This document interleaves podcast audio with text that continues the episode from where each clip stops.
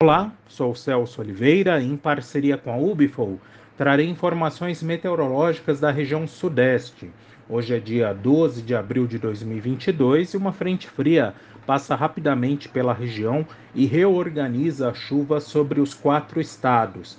A expectativa é que a chuva seja mais forte sobre o norte de Minas Gerais, justamente uma das áreas que mais precisa de precipitação, já que está ah, com uma estiagem de pelo menos 40 dias. O acumulado passa dos 50 milímetros e é uma expectativa de boa reposição da umidade do solo.